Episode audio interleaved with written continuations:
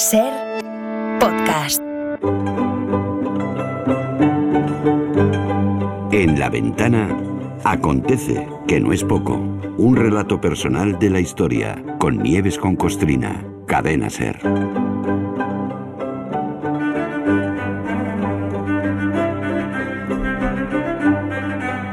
Hola Nieves, buenas tardes. Hola Carlas, ¿qué Bienvenida, ¿qué tal? Muy bien, muchas gracias. Es posible que a estas alturas todavía haya quien se extrañe de la secular discriminación que viven las mujeres en todos los ámbitos o, o se pregunte que de dónde viene esto. Bueno, pues la respuesta es muy fácil. Viene de la noche de los tiempos. Viene de siempre. Con algunos ejemplos muy claros. Eh, sin ir más lejos, la Biblia que ya tiene años, ¿eh? y que contiene no pocas alusiones misóginas o directamente machistas. Eso explicaría, al menos en parte, que también en la Iglesia las mujeres ocupen un lugar secundario. Vamos, tan secundario que la primera doctora, Santa Teresa, no fue reconocida como tal hasta hace apenas medio siglo. Ah, y que esto es nada, yo no sabía eso. Nada, nada, esto es, esto es alucinante. Desde hasta verdad? 1970 ni, ni caso, ¿no?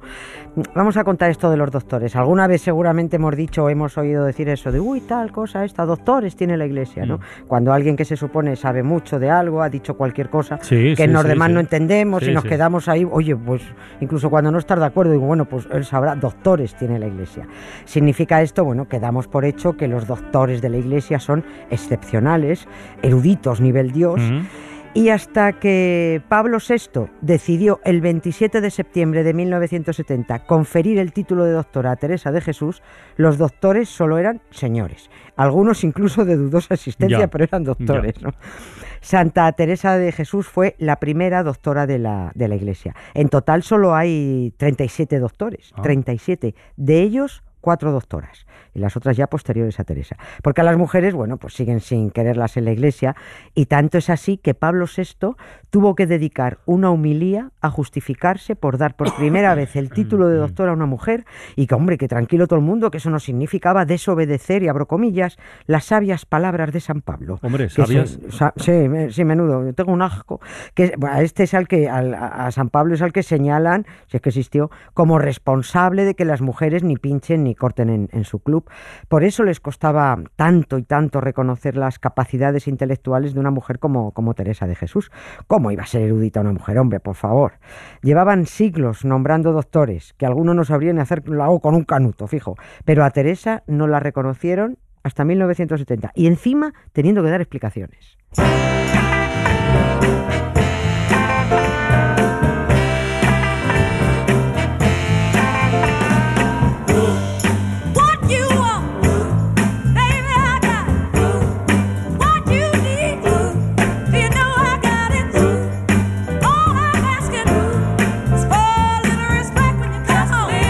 Qué explicaciones tuvo que dar Pablo VI para justificar su decisión? Bueno, pues tuvo que explicar que nombrar doctora de la Iglesia a Santa Teresa de Jesús no violaba el precepto apostólico. Vino a decir, "A- ya sabemos que la mujer, y vuelvo a abrir comillas, no está destinada a tener funciones jerárquicas de, de magisterio y de ministerio. Cierro aquí las comillas. Bueno, ya sabemos.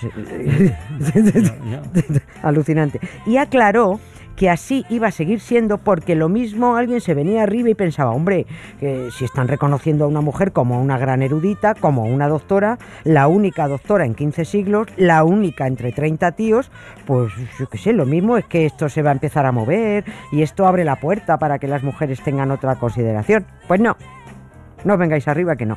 Pablo VI recordó en su homilía las palabras de San Pablo e insistió en que siguen vigentes, que nadie se llevara a engaño, hombre. Estoy Ya- ya- deseando saber o conocer con detalle cómo fueron esas palabras. Sí, están ahí recogidas. Estoy Bueno, las recoge, las recoge la Biblia Ya, ya. Y por tanto inventadas. Las bonitas palabras del machista y misógino San Pablo, supuestamente extraídas de su carta a los corintios, porque este tío se pasó la vida escribiendo a los corintios, carta a los corintios. venga, Cartagrafías. Carta, y venga, carta a los- y venga cartas a los corintios. Había un chisto que decía, guárdame el sello. Bueno, eh, fueron, las palabras de San Pablo fueron, las mujeres cállense en las asambleas, porque no les toca a ellas hablar, sino vivir sujetas. Si quieren aprender algo, que en casa pregunten a sus maridos. Esto es lo que recoge la, la Biblia. Eh, mm, Es un es un asqueroso.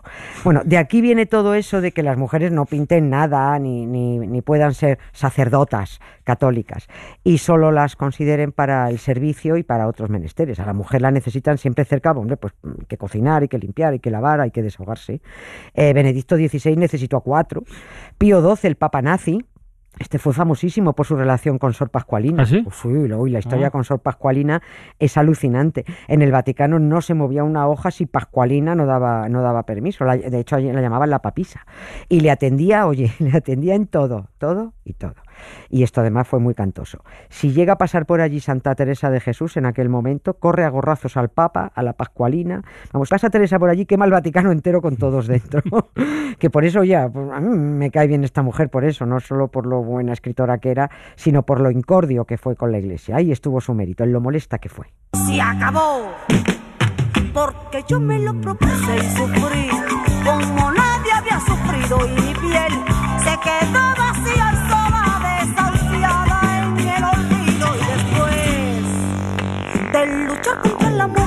empecé a recuperarme un poco y olvidé todo lo que te quería y ahora ya, y ahora ya, mi mundo es otro. Pero quizá por eso sorprende, ¿eh? Quizá por eso sorprende más que tuvieran en consideración a Teresa de Jesús como doctora, más allá de su papel de santa, que ya lo Ujú. era, porque estuvo investigada por la Inquisición esta mujer, ¿eh? Estuvo O sea, investigadísima, estuvo, no. vamos, la miraban hasta, eh, tenían vigiladas hasta las uñas de los pies, vamos. No llegó a ser procesada, pero estuvo vigilada por si era una infiltrada protestante. Oye, y censuraron sus escritos por, por feministas. Vamos a leer un párrafo, un párrafo censurado de su famoso libro Camino de, Camino de Perfección. El libro fue mirado, remirado, mm, le pusieron del derecho, del revés, tachados párrafos y, y esperando permiso para impresión varios años estuvo Teresa. Bueno, pues no se publicó hasta, hasta después de su muerte. El párrafo censurado dice, no basta, Señor, que nos tiene el mundo acorraladas, que no hagamos cosa que valga nada por vos en público, ni osemos hablar algunas verdades que lloramos en secreto. Sois justo juez, no como los jueces del mundo, que como son hijos de Adán y todos varones, no hay virtud de mujer que no tengan por sospechosa. Muy bien dicho, Teresa. A Teresa de Jesús la, denunciaban los, los propios curas, eh, eh, la denunciaron las propias monjas, y todo porque los conventos eran un absoluto cachondeo y ella se propuso poner orden y, y reformar, el, reformar el Carmelo. Cada vez que a Teresa le daba un vaído de los suyos, además, despertaba con una idea nueva y la gente decía, bueno, Bueno. a, a ver qué se le ha ocurrido a esta hora, ¿no? Y bueno, y además es que de, de- de sus, de sus mm, rollos y de sus ataques es que volvía hiperactiva. Por eso llegaron a acusarla algunos canónigos de que en esos ataques que le daban volvía con mensajes del, del diablo. Era además una época, eh, la que estamos hablando era, era una época en, en pleno concilio de Trento, Sí, cuando se, sí. jo, es que se estaba dividiendo la Cuando empresa. Lutero, ¿no? Claro, estaba dividiendo la- la- eh, en, en dos la, la empresa y, y- y la Inquisición española había redoblado la, la vigilancia para pescar a luteranos que se hubieran colado en España y para pescar sobre todo a unos que llamaban los alumbrados. Ah. que- sí, esto es muy Ostras. gracioso. Pues eran como los videntes de ahora, es como los alumbrados eran como si hubieran tenido un número 806, ¿no? Eh, la bruja Lola. Pues estos hacían profecías y decían que comunicaban directamente con Dios.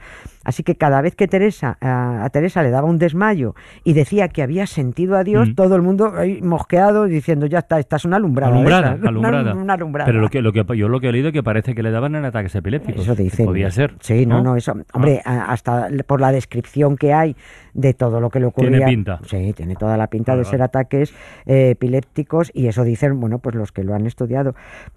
Teniendo en cuenta que lo de hablar con Dios es mentira, bueno, pues los expertos concluyen que Teresa sufría ataques epilépticos, eh, que todo el mundo se cree que siempre es de esos que te hacen dar brincos, ¿no? Pues hay ataques epilépticos de los que te dejan así un poco privada, ¿no? No de los que convulsionas.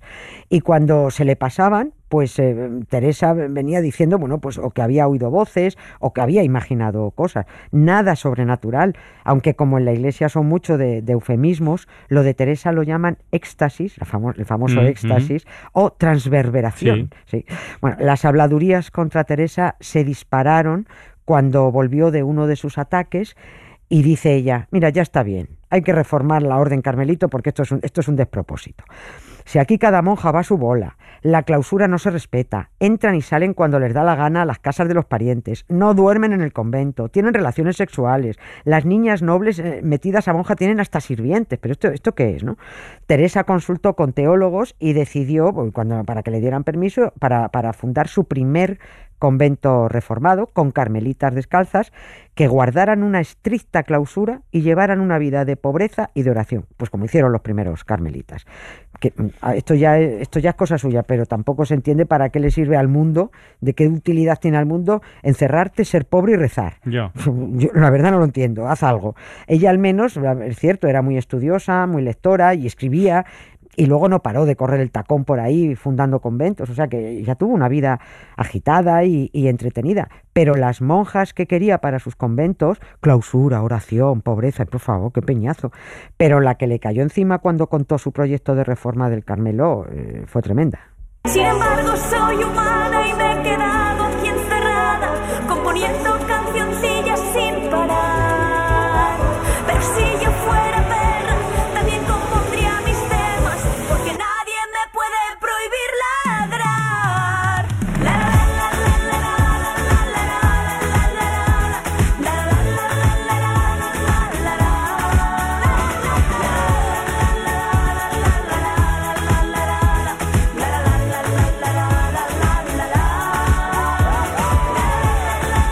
Oye, Nieves, a pesar de todo el chorreo que le cayó encima, Santa Teresa, ¿cuántos conventos de carmelitas descalzas acabó fundando? Madre mía, 16. 16. 16, en Joder, 20 años. está mal, ¿eh? ¿eh? Es un palizón, vamos, ni el pocero desarrolló esta actividad. Es una cosa absolutamente tremenda. No, no es, no es extraño que los agentes de la propiedad inmobiliaria la hicieran su patrona. Ah, sí, Santa Teresa es la patrona. de los agentes Ah, no sabía. Pues sí, por esto, por la. Porque, No sabía. Anda. porque era una desaforada fundando, fundando conventos. Pero Teresa insistía en que lo importante no era el número de conventos que se levantaran, eso, eso no contaba. Lo importante era poblarlos de monjas que vivieran, y vuelve a salir su feminismo, como varones esforzados, no como mujercillas, Ah. decía ella, sí. Ahí le salía, le salía otra vez la vena. Cuando dijo lo que iba a hacer y mientras esperaba los, eh, los permisos de los superiores de la orden, tuvo que aguantar lo que aguantó esta mujer de todo, que eso eran disparates de mujeres. Eh, bueno, le llegaron dos denuncias ante, ante la Inquisición. En algunos conventos, cada vez que iba a ver cómo estaba la cosa, la recibían las monjas con abucheos, con insultos. En alguno ni la dejaron entrar, porque en cuanto entraba a los conventos existentes de las carmelitas y veía la que había allí dentro, llegaba como mala leche y ponía, ponía orden. Claro. Es que hay que meterse a monja en, antes de que llegara a esa orden de ahí, antes de que llegara Teresa, era como meterse a vivir como un cura. Y venía esta señora a fastidiarles eh, su rutina. ¿no? Lo que cortó de cuajo fue la visita de señores a los conventos. eh, ahí dijo, se acabó. Hubo uno, hubo un noble que fue a verla y, y- y la, y la amenazó a ella por impedirle la entrada, que se había creído. Y Teresa le dijo que si intentaba entrar al convento, escribiría al rey, porque Teresa se llevaba muy bien con Felipe II. Mira, algo es algo. Sí, sí, se llevaba estupendamente. Y le dijo, escribo al rey y le pido que te corte la cabeza. Oye, ninguno más levantó la voz. Se acabaron los vis a vis, para disgusto de todos y de todas. Como para andarse con tonterías.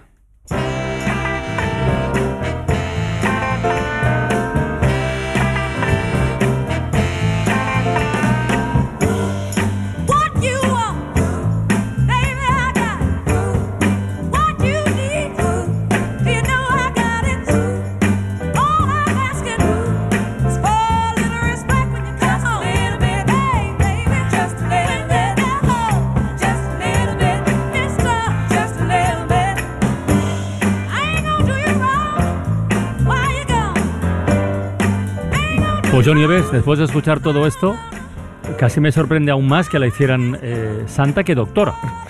Porque con del feminismo, oponiéndose a los suyos, a, su- a sus usos y costumbres, queriendo reformar los, los conventos, que tenía todo el mundo en contra, la Inquisición, y al final, bueno, oye, Pues, pues el Papa tuvo ahí, Sí, ¿no? hombre, eh, ma- ¿Le ma- costó? Sí, sí, más, milagro, más milagro que este, desde luego, no hay ninguno. sí, es verdad, fue muy molesta, fue muy contestona y no se libró del machismo ni, ni, ni después de muerta. Hubo dos intentos en el siglo XVII, eh, uno en el XVII y otro en el XIX, para pro- eh, proclamarla patrona de España. Ah. Pero, ah, pero amigo, España ya tenía un patrón, Santiago. Y decían que eso de nombrar una patrona, que ni en broma. Y encima una mujer real. No, no, Santiago, que tiene la misma categoría de realidad que Bob Esponja, vamos. Las Cortes llegaron a aprobar propuestas y los reyes llegaron a firmar decretos para nombrar la patrona. Pero los defensores de Santi dijeron que ni en broma. Hicieron tremenda oposición en Roma para que eso no se aceptara nunca. ¿No podíamos tener dos? No, no, ¿Ah, no?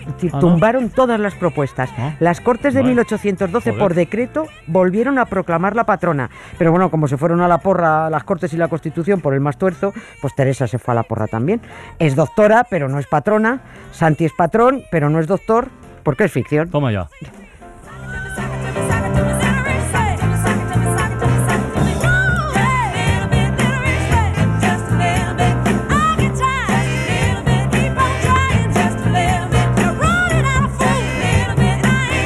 Pues qué bonito todo, ¿no?